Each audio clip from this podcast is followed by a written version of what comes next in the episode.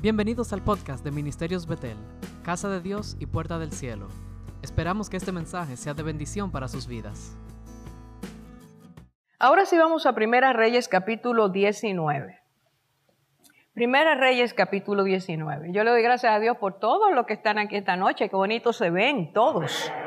Valientes, qué bueno, gloria a Dios. Rompiendo la comodidad para estar en la presencia de Dios. Primera Reyes, versículo 19, 1 a, al 8, por favor. Acá dio a Jezabel la nueva de todo lo que Elías había hecho y de cómo había matado a espada a todos los profetas. Entonces vi, envió Jezabel a Elías un mensajero, diciendo, Así me hagan los dioses y aún me añadan, si mañana a estas horas yo no he puesto tu persona como la de uno de ellos. Viendo pues el peligro, se levantó y se fue para salvar su vida. Y vino a Berseba, que está en Judá, y dejó allí a su criado. Y él se fue por el desierto un día de camino. Y vino y se sentó debajo de un enebro. Deseando morir, se dijo, basta ya, oh Jehová, quítame la vida, pues no soy yo mejor que mis padres. Y echándose debajo del enebro, se quedó dormido. Y he aquí que luego un ángel le tocó y le dijo, levántate, come. Entonces él miró y he aquí una cabecera, una torta cocida sobre las ascuas y una vasija de agua. Y comió y bebió y volvió a dormirse. Y volviendo el ángel de Jehová la segunda vez, lo tocó diciendo, levántate y come, porque largo camino te resta. Se levantó pues y comió y bebió, y fortalecido con aquella comida, caminó cuarenta días y cuarenta noches hasta Oreb, el monte de Dios. Amén, amén. Vamos a orar. Padre, eres bueno, fiel, poderoso, todopoderoso. Tú eres sublime, Señor. Tú eres el poderoso de Israel. Eres Jehová Sebaot. Y eres el que peleas nuestras batallas y el que vienes a nuestras vidas para encaminarnos y que estemos continuamente en tu verdad, que no nos apartemos del camino que nos has trazado, que entendamos que hay un fin, pero que antes de llegar a ese fin hay un propósito propósito que tú diseñaste antes de que nosotros fuéramos formados en el vientre de nuestras madres. Hoy oramos, Señor, para que esta palabra tenga un sentido personal, que la apropiemos, que entendamos que es necesario que no solo seamos oidores olvidadizos, sino hacedores de tu palabra. Por la gran verdad poderosa verdad que esta enseñanza tiene, tú me has hoy instruido que hablemos, compartamos esto. En humildad y sabiendo que solo por medio del Espíritu Santo podemos recibir entendimiento, sabiduría, inteligencia espiritual, discernimiento. Te pedimos que todos los que estamos aquí y los que puedan estar escuchando esta enseñanza o puedan escucharla después, sean, Señor, sellados por ti que cada uno reciba la porción que necesita. Y que esta manera de vivir que nos vas a enseñar ahora, cuando llega la crisis y nos golpea, no sea nuestra manera de vivir. En el nombre de Jesús te lo suplicamos. Amén, amén. La historia anterior la conocemos, tres años y seis meses de sequía. Una sequía que tomó lugar en toda la tierra, según la palabra de Dios dice. Cristo habla de esta sequía cuando Él vino a la tierra. El día que Él fue a Nazaret, que se presentó por primera vez después de su ministerio, empezar su ministerio, Él habló de esa sequía.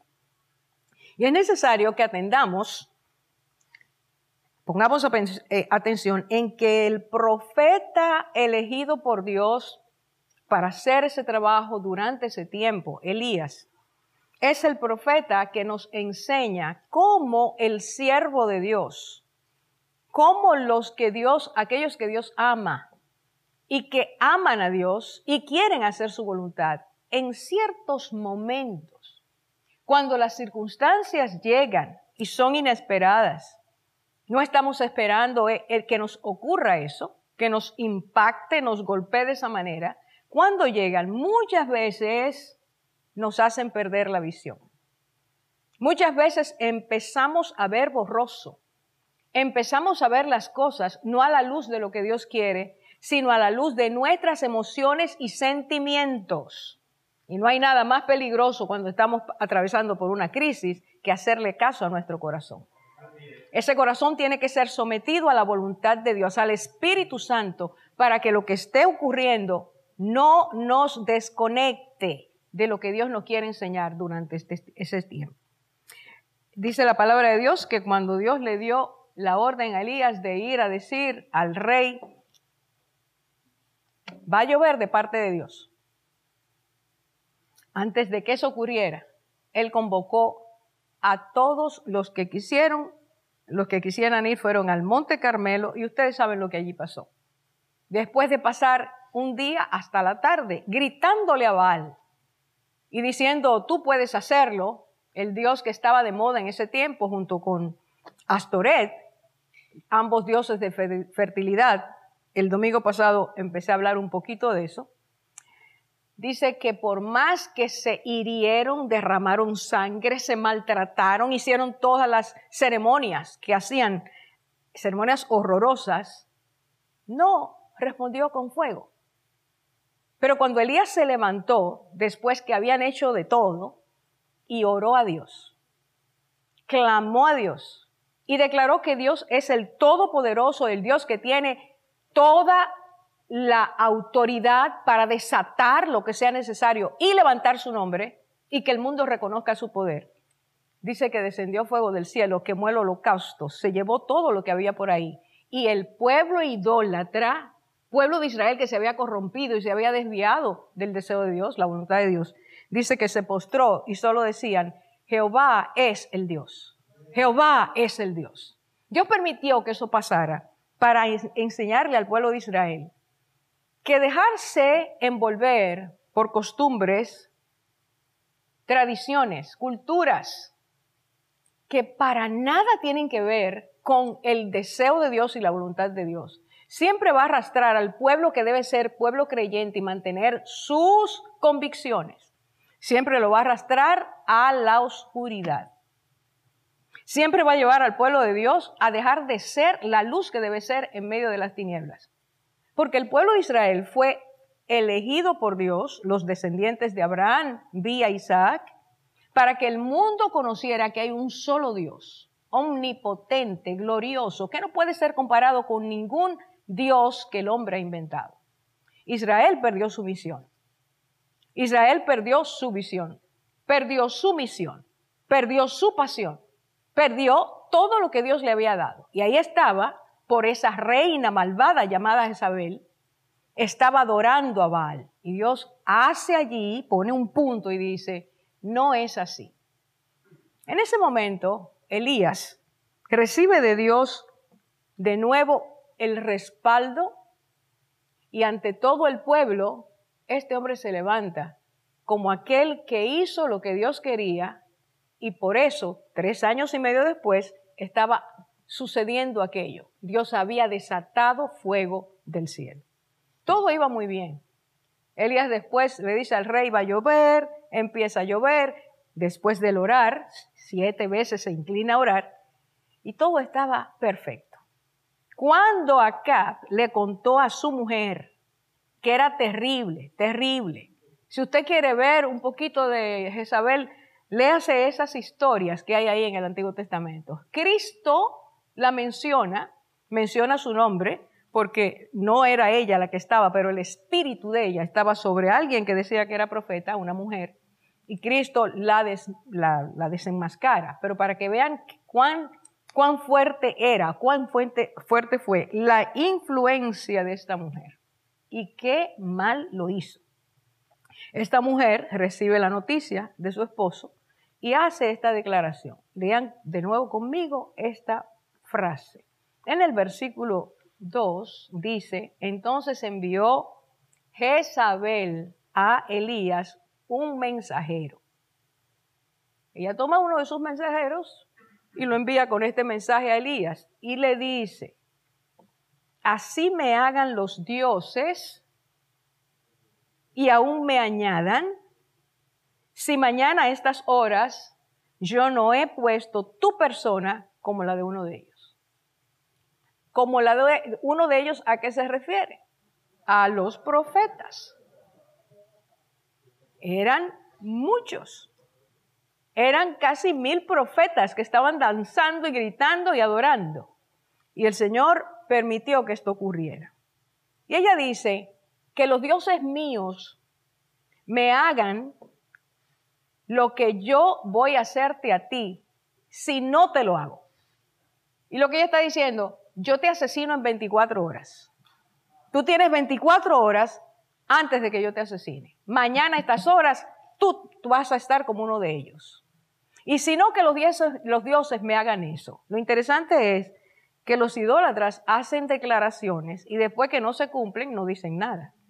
A mí me asombra, eso lo estamos mirando todos los días, todos los días. Es como si no pasara nada. Y esta mujer, evidentemente, sus dioses no la mataron, ocurrió después. Pero esto, esto, es lo que nos introduce esta historia. Hermanos, yo quisiera que pongamos atención. Un hombre que recibió el respaldo de Dios por su fe, por su obediencia, por amar al Señor, por servir, servirlo de corazón, por una entrega genuina, que pasó tres años y medio pasando trabajo por agradar a Dios escondido en Sarepta, en la casa de una viuda que él ni conocía, pero Dios lo mandó allá. Y ese hombre se mantuvo allí fiel. En este momento que Dios le da la victoria, oyó lo que dijo la mujer. Y Elías sabía que esta mujer era la más terrible que había en esa época en cualquier país del mundo. Sabía que esta mujer tenía, se, revitalizaba asesinando personas. Era una mujer sumamente cruel. Y él sabía que lo que ella estaba diciendo, ella lo iba a cumplir. ¿Qué es lo que este hombre hace? Cuando escucha eso, la palabra de Dios dice claramente que habiendo Elías oído eso, él oyó la amenaza, mañana a esta hora estarás muerto, sintió miedo. sintió miedo. Elías no había sentido miedo y había estado en situaciones muy críticas durante esos, ese tiempo. De hecho, la palabra de Dios dice que este hombre Acab lo mandó a buscar a, a todos los países que él se le ocurrió. Lo estaba buscando para asesinarlo, porque él sabía que porque Elías había orado y dicho lo que Dios dijo, no había agua. Ahora bien, Elías, que pasó la prueba, que fue fiel, que permaneció sin moverse de su fe y confianza en Dios en este momento porque oyó esa amenaza, entra en pánico. De repente cambia todo. Cambia todo para él. Porque Dios sigue siendo el mismo. Pero cuando nos llega la prueba, cuando nos abraza la amenaza, y lo que ocurrió, déjeme decirle cómo se llama ese espíritu, eso que de repente nos llega y nos, y nos pone ansiosos y nos hace sentir como nos hace sentir y tomamos decisiones incorrectas porque oímos una amenaza o nos parece que una amenaza nos circunda, se llama espíritu de intimidación. Y eso hay que reprenderlo en el nombre de Jesús. Eso hay que derrumbarlo porque Cristo dijo, no tengan miedo. Y el que habló fue el Todopoderoso. Y aun cuando nosotros veamos que las cosas son malas y que parecen venir contra nosotros, la dirección de nuestro Dios es, no tengas miedo, yo estoy aquí, yo te estoy defendiendo, nada va a pasar si yo no lo permito. Solo Dios es el que nos libra, hermanos. Entendamos eso, solo Dios nos libra, solo Dios nos protege, solo Dios nos guarda. Ningún ser humano puede librarnos de nada ni ninguna cosa humana nos puede librar de nada a menos que Dios lo permita. El hombre que conocía a Dios, de repente al oír esto, tiene miedo. ¿Y qué hace? ¿Qué hace Elías? Dice la vida, la Biblia, se fue para salvar su vida. Antes la había salvado Dios. Tres años y medio librándolo de la muerte. Pero ahora él sintió miedo. Y dice, lo dice la experiencia, lo dicen los estudios, cuando una persona tiene miedo no piensa, no razona, se paraliza la capacidad de procesar pensamientos, poniendo lo que parece de peligro, que puede ser real o no, con aquello que es realmente lo que Dios promete. Así que de repente el hombre sale corriendo. El Dios que le ha mostrado su poder, de repente él se le se le olvidó que seguía siendo ese mismo Dios. Y nos pasa. Nos pasa a todos. Si en el momento de afrontar la situación que parece amenazadora, no traemos de inmediato lo que Dios nos ha prometido, lo que Dios dice que Él hace, la promesa permanente de yo estoy contigo todos los días hasta el fin del mundo, si eso no viene, nosotros vamos a hacer lo mismo que Elías. Vamos a salir huyendo. ¿Y qué pasa cuando nosotros salimos en este momento, en, el de Elías, a, a buscar salvar, protegernos nosotros mismos? Escucha donde dice la, cómo dice la Biblia. Anduvo por el desierto un día de camino. él salió hacia el desierto. Y el inicio, el inicio de lo que va a decirnos a nosotros, vamos a decir que el termómetro de nosotros saber si realmente estamos perdiendo la visión, es meternos en el desierto que Dios no nos ha metido. Voy a hablar pronto de eso, en algún momento.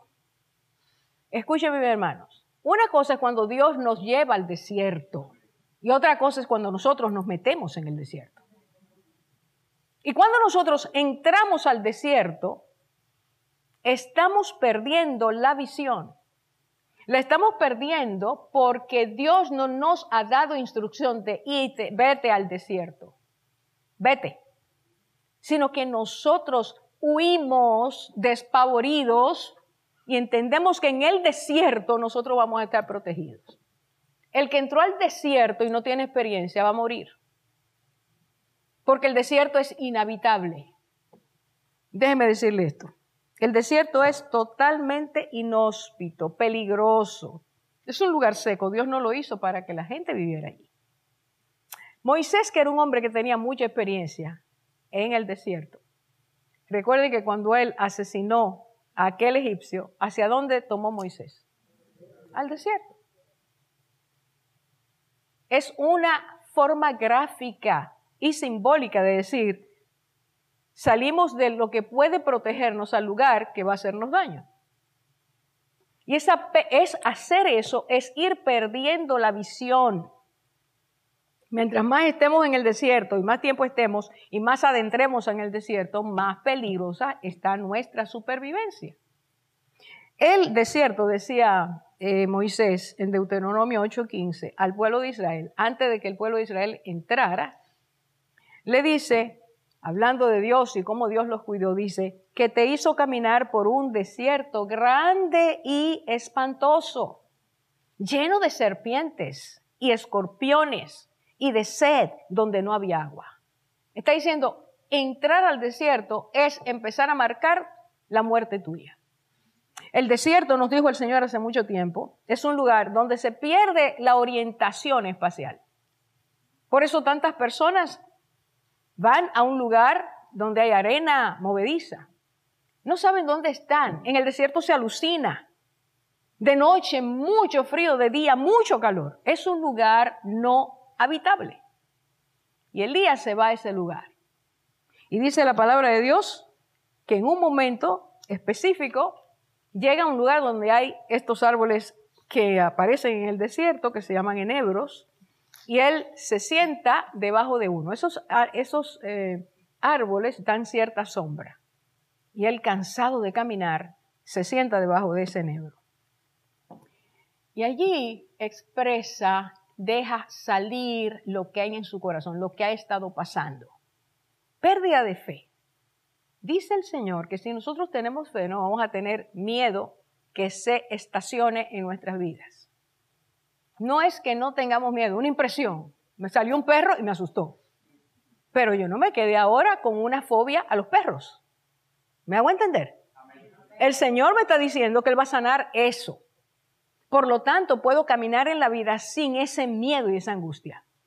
Allí está Elías sentado, cansado, agobiado, con miedo, se siente solo, está en ese momento con una sensación de desamparo, porque él no ha orado, él no ha clamado al Señor, él simplemente está enfocado en tengo que salvar mi vida. Y la única forma de hacerlo es alejarme de todo ámbito que pueda ser accesible a Acab y a Jezabel. La tristeza lo embarga. Y al final sale lo que, lo que sale de cualquier ser humano cuando está en una situación en que se siente atrapado y amenazado. Y exclama, basta ya, Señor. No soy mejor que mis padres. Quítame la vida. Eso no se dice así. Se dice cuando se llega a un punto donde se entiende que no hay salida, que todo está encerrado, que no hay forma de salir de donde estamos, que nadie nos puede salvar, que la única forma de nosotros tener reposo es si nos quitamos la vida. Cuando un siervo de Dios dice eso, como lo dijo Elías, exclamó de esa manera. Fíjense que él no dijo, me la voy a quitar es que él sabía que no debía atentar contra su vida, pero él dice a Dios, quítamela tú. Cuando él llegó a decir eso, es porque el propósito para su vida ya no lo tenía. Y su visión como siervo de Dios, que sabe que está en la tierra porque Dios quiere que haga algo y es algo eterno, eso se borró. Hermano, escuche, todo ese desenlace, todo ese bajar escaleras, emocionalmente hablando, tiene que ver con una voz que se oyó, un decreto que alguien le mandó a decir. Cuando tú y yo oímos noticias y no las filtramos, nos vamos a ir igual que Elías. Lo vamos a ver todo oscuro, todo está en tinieblas. No oigo la voz de Dios, no busco que el Señor me hable porque se me olvidó en ese momento que cuando llega la crisis, al primero que hay que acudir es a Dios. Dar un paso en falso, irse al desierto, es buscar la muerte espiritual, emocional y física. Y ahí está ese hombre con una visión borrosa, no sabe, no sabe qué hacer. Dios quítame la vida. Oró no para pedir ayuda, sino para decirle al Señor, se acabó esto cuando la tristeza te embarga y entiendes que ya no tienes propósito. Y dice la palabra que estando en esa condición se durmió. Quítame la vida y se duerme cuando se está deprimido, se duerme para desconectarnos de nuestros pensamientos, de lo que nos aturde, de toda la situación que nos rodea, lo que estamos viendo que está al revés, todo eso. Él se desconecta y sabe la esperanza que tenía Elías por lo que acaba de decir bueno, ya no voy a despertar. El Señor se encargará de mí.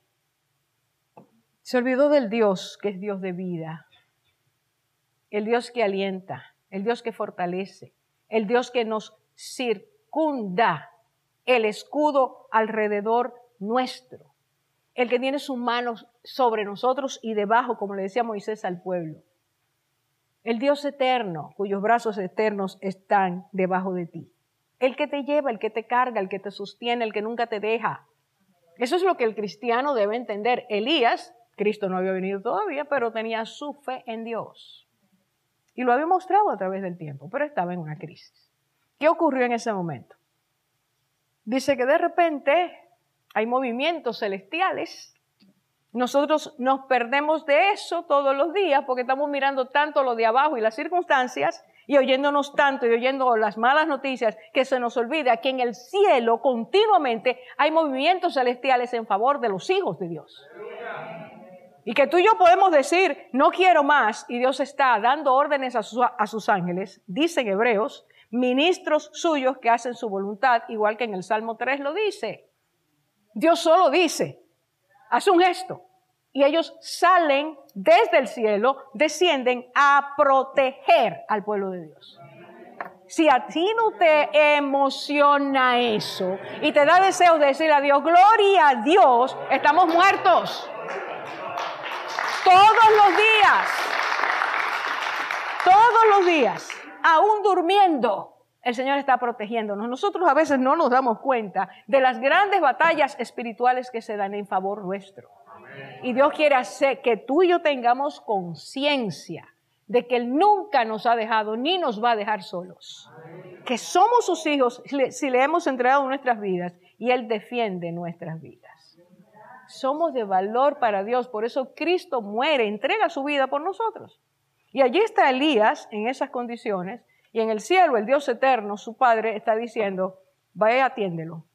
Y un ángel desciende y dice allí la palabra de Dios que Elías recibe una ayuda. Y la primera ayuda que Dios da es para su cuerpo. La terapia de Dios es preciosa. Este hombre está cansado, agotado. Dios no le dice, Elías, pero yo no te he preparado para eso. ¿Cómo es posible que tú estés en esas condiciones? Yo te necesito. Deja esa ñoñería. No es eso lo que hace. Nosotros sí hacemos eso. Pero Dios entiende la crisis que como humanos atravesamos y empieza a trabajar a nuestro favor. Y en ese momento el ángel de Dios pone un alimento en la cabecera de Elías. Lo toca y le dice, empieza a comer. Elías come y, bebe y vuelve a dormirse. Miren la profundidad de su agotamiento emocional. El agotamiento emocional nos hace sentir cansados físicamente. Y Dios está, trabajando con esa área ahora.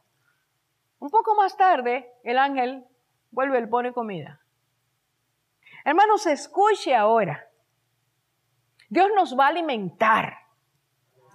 Dios va a alimentar esta hambre que de repente esta impetuosidad que vino produjo en nosotros, no solo el hambre física, el hambre espiritual, el agotamiento espiritual, necesitamos ser inyectados por Dios, alimentados por Dios, reencaminados, porque estamos fuera, estamos en el desierto.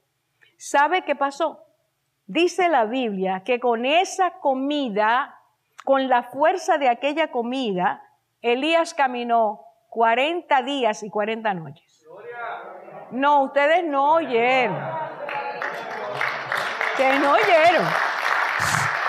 Escuche, 40 días y 40 noches. ¿Qué clase de alimento es ese alimento celestial? Es Dios que hace ese milagro para enseñarnos que solo a Él y en Él podemos buscar soluciones y de Él tener fortaleza. Está diciendo que aquel alimento le inyectó tal fuerza que este hombre empezó a caminar día y noche. Escuche bien, el ángel le dice, come porque el largo camino te espera.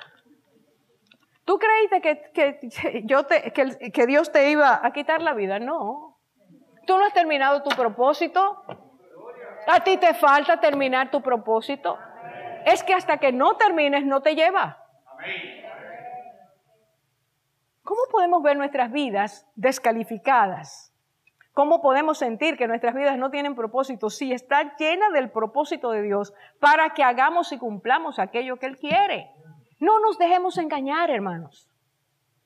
No nos dejemos sofocar por las cosas que el enemigo inyecta para que nosotros creamos, tu vida no sirve para nada. Si yo fuera tú, resolviera eso. Tú estás mejor si, si lo haces de otra forma. Y tanta gente cae en ese terrible, esta terrible tentación. Y dice, largo camino te espera. Y Elías come, empieza a caminar. Dicen los expertos que de donde él estaba, desde donde él estaba, hasta el lugar donde él fue, y ahora vamos a hablar de ese lugar, había 320 kilómetros.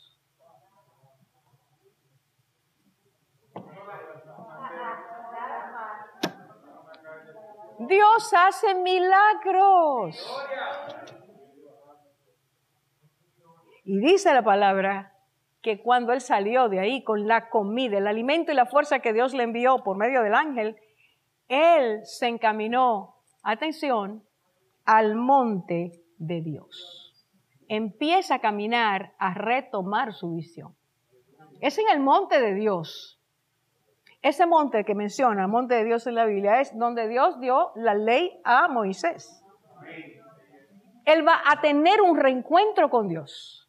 Él camina hacia ese lugar. Todavía su visión no ha, regresado, pero Dios lo está encaminando, lo está llevando. Hermanos, solo podemos salir de nuestro desastre, de nuestra falta de comunión, de nuestra pérdida de entendimiento, de ese atontecimiento que llega a nuestras vidas cuando el miedo nos toca, cuando las situaciones son adversas.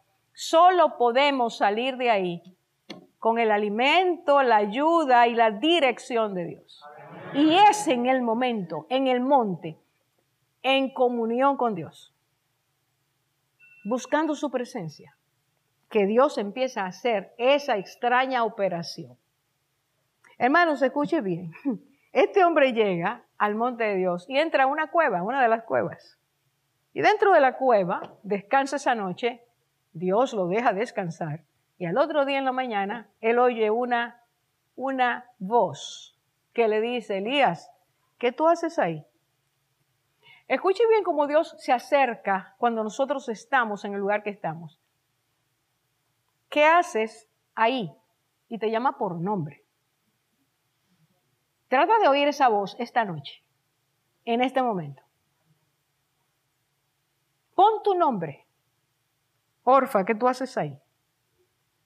Si me voy a Génesis, es la pregunta que Dios le hace a Adán. Adán, ¿dónde estás? Dios siempre va a querer, va a hacer esa pregunta. Escuche bien para qué. No es que Dios no sabe dónde estamos. Es que quiere que Él, Él quiere que usted y yo sepamos dónde estamos. Y por qué estamos ahí. ¿Quién te llevó al desierto? ¿Quién te dijo que entraras a esa cueva?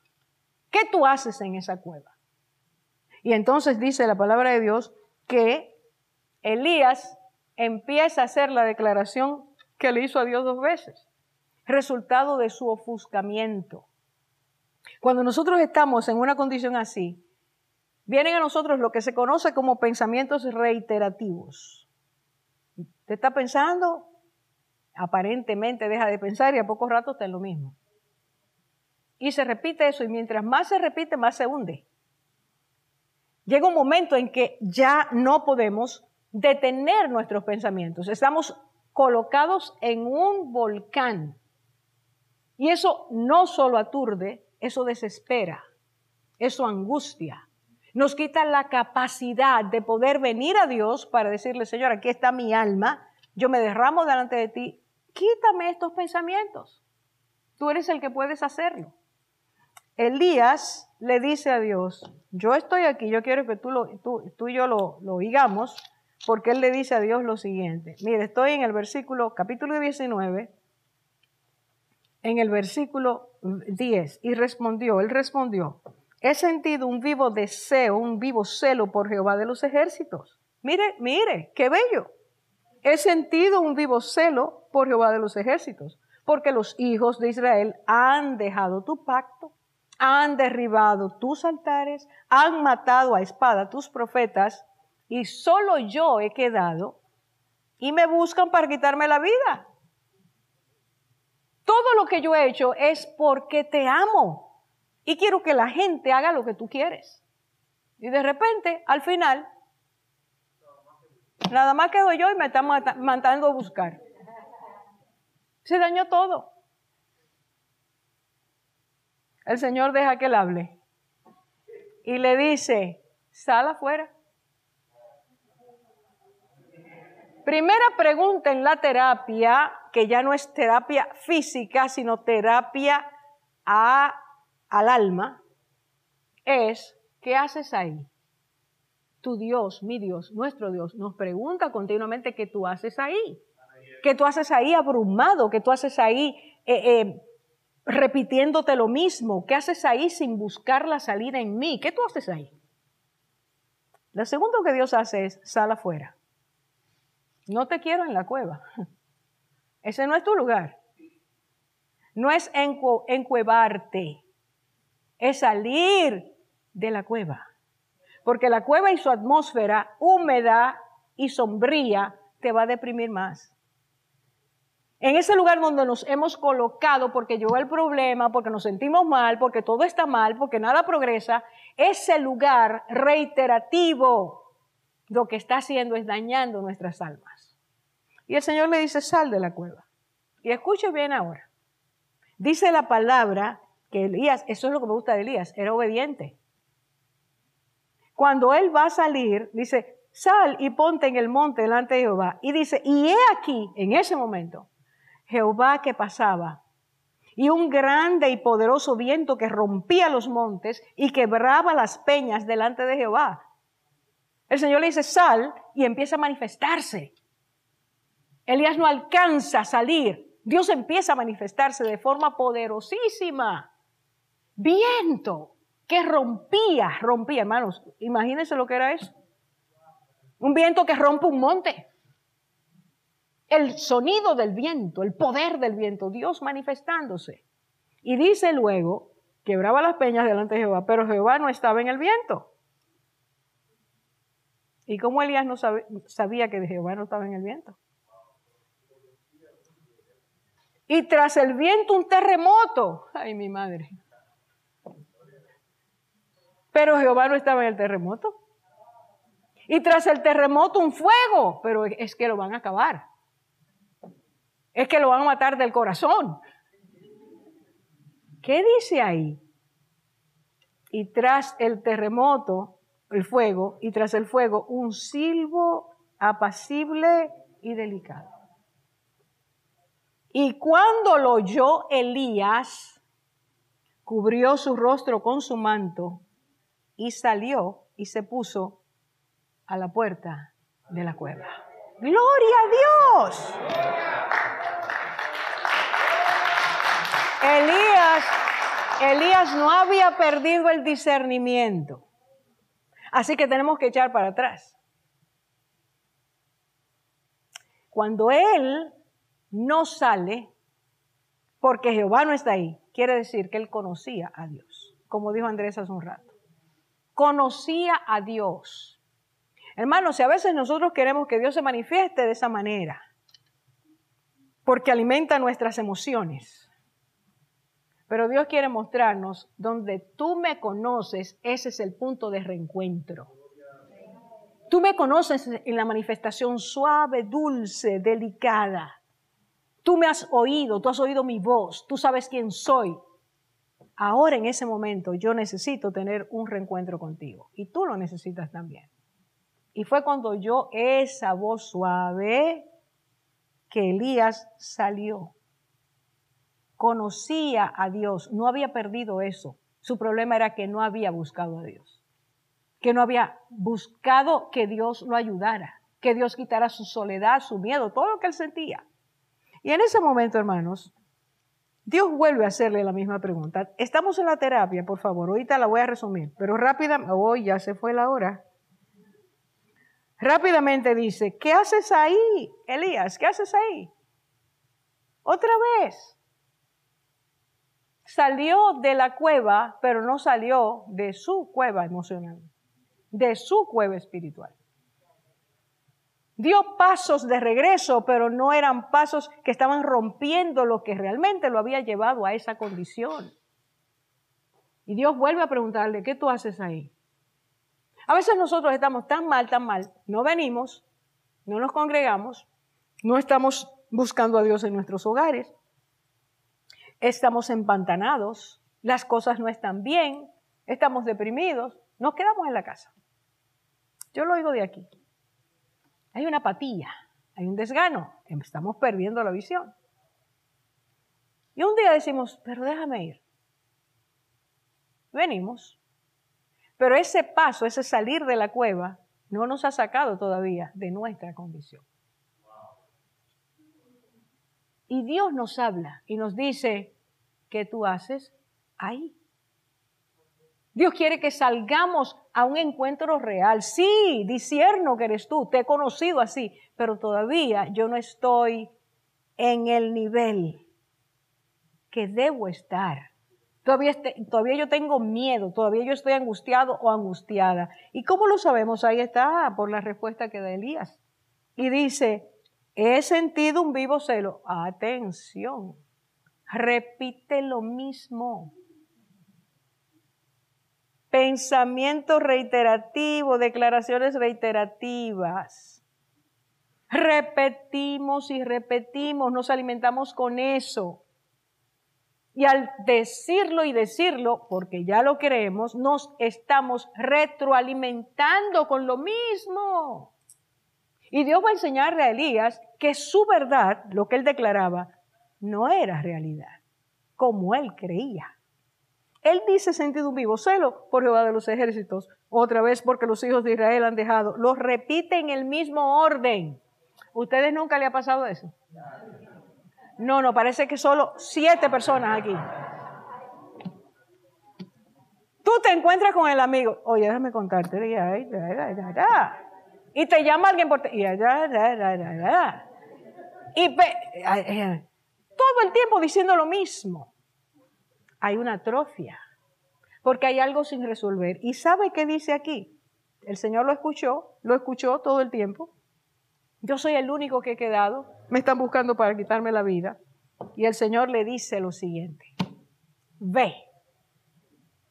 Vuélvete por tu camino Vete por la ruta que yo te he trazado, no por la que tú trazaste yéndote al desierto. Vuelve sobre tus pisadas. No dejemos el camino del Señor, mis hermanos, porque estemos en una, sumidos en un problema. No lo dejemos. Por eso la palabra dice que Cristo nos llama a seguirlo. Él es el camino. Él es la verdad y Él es la vida. No podemos salirnos porque salirnos va a traernos el que nos desprendamos cada vez más de la ruta que Dios nos ha trazado. ¿Qué es lo que pasó aquí? El Señor dice, ve, vuélvete por el camino, por el desierto, y le da tres tareas que debe hacer. No lo voy a, a leer todo, pero quiero que ustedes vean el 18, que es donde el Señor le dice, lo que tú estás pensando no es así. La terapia tiene que llevarnos ahí. Mientras usted y yo decimos, no, no, porque así es que yo pienso, así es que, así es que yo lo veo, nadie te va a sacar de ahí. Y mientras tú no dejes que alguien te diga, no es así, tú vas a repetir los mismos errores. El Señor dejó que él hablara y que repitiera. Le dio las tareas, regresa, ve a hacer lo que yo te he dicho que hagas como siervo mío. Pero, escuche ahora, y yo haré que queden en Israel Siete mil, ¿tú crees que eres uno? El único. Hay siete mil. Oiga, oiga, cuando tú crees que eres el único y Dios te dice, no hay, hay más, ¿cómo tú y yo nos sentimos? ¿Vamos a ser sinceros? El Señor derrumba nuestro esquema. Y no dice, tú no eres el único fiel, hay más fieles. Y escuche lo que dice hay siete mil rodillas que no se doblaron, pasaron tres años y medio y no se doblaron ante Baal, ni lo besaron. Esos son los fieles que van a quedar vivos, le dice el Señor.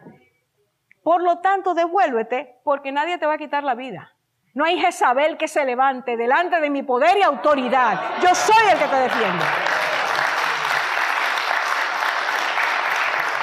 Hermanos, no hay virus que se pueda levantar en contra de Dios. Si nos infectamos o no, Dios está guardando nuestras vidas. No hay nada, dice él, que pueda atemorizarnos. Tenemos que levantar los ojos a aquel que nos guarda, nos protege, nos ayuda, nos defiende, nos enseña a caminar la ruta que Él quiere. El pueblo de Dios no ha sido llamado a tener miedo, sino a ser valiente. Él es el que nos guarda y nos fortalece. Eso no quiere decir que usted haga disparates. Que coge el desierto porque me voy a salvar de esta manera. No, no, no. Es que haga lo que Dios quiere que hagamos cada uno de nosotros. Rápidamente, fíjese bien.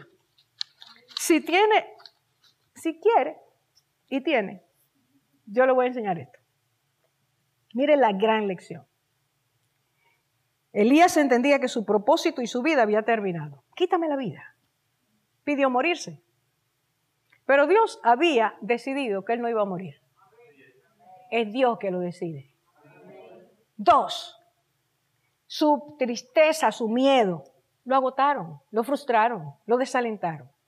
Pero Dios le dio fuerzas y le dijo, un largo camino te espera.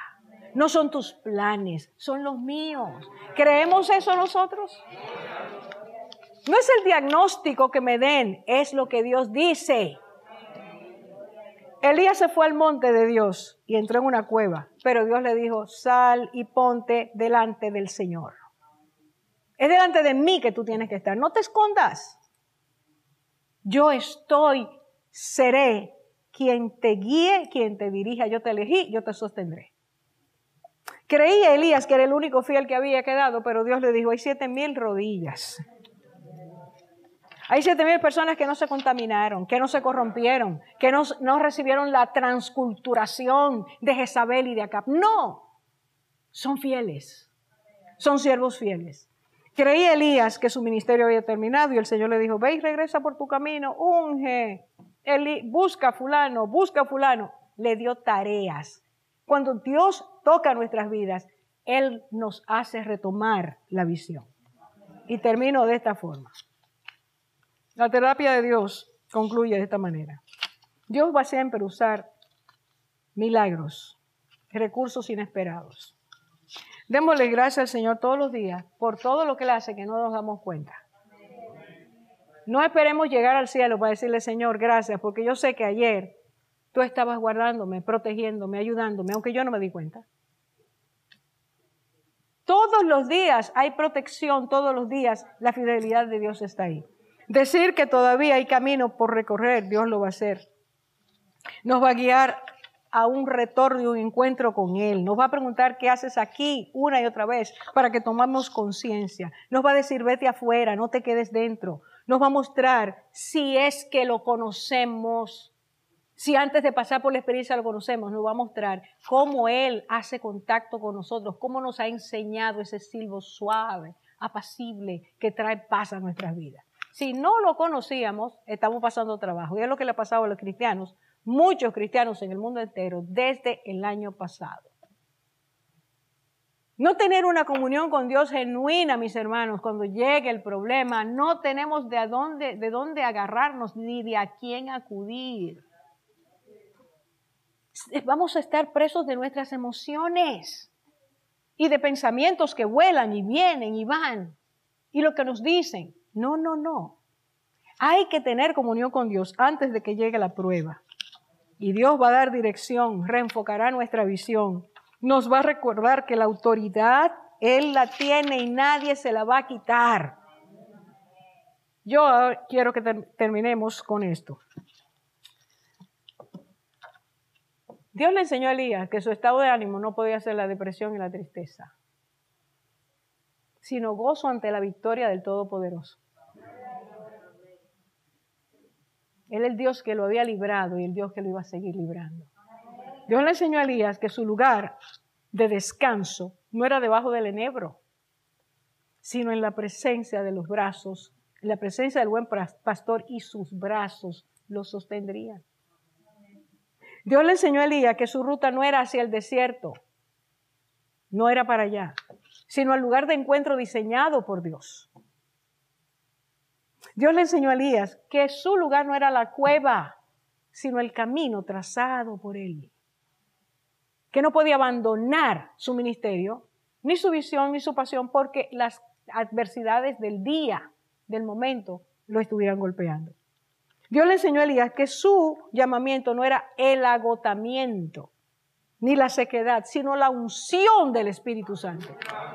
Y Dios le enseñó a Elías que su mirada no podía ser concéntrica, yo solo, yo solo he quedado, yo solo he hecho, sino teocéntrica, mirar al Señor. Lo que no sabemos, Él sí lo sabe. Él sí sabe cuántos fieles hay, no nosotros. Que no nos frustre, que no nos desaliente lo que está pasando o lo que pueda pasar. Nuestra seguridad no depende de nuestro esfuerzo, depende de Dios. Vamos a orar. Padre, que todos nosotros esta noche, tu pueblo, podamos valorar, Señor, podamos agradecer, podamos exaltarte porque lo entendemos, lo comprendemos, que tú eres nuestro Dios, el Dios para el cual no hay nada imposible ni difícil. Se lo dijiste a Abraham, se lo dijiste a Jeremías, Cristo nos lo repite, para ti no hay nada imposible. Padre, que sepamos refugiarnos en ti, que no tomemos la dirección contraria. Señor, si alguno de nosotros esta noche está en un desierto, se siente como Elías se sintió. Y hasta piensa, quítame la vida, Señor.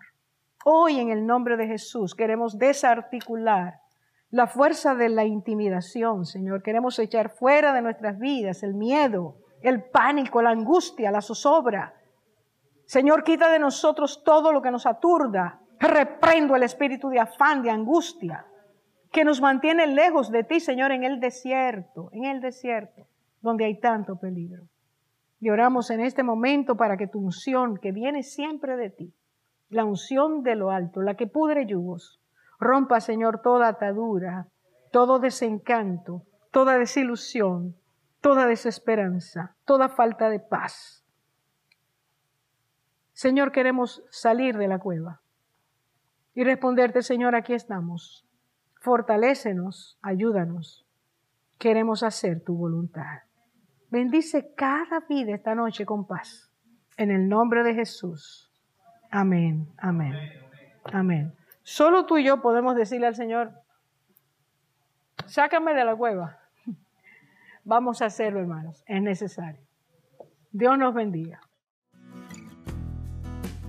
Gracias por escuchar y Dios les bendiga.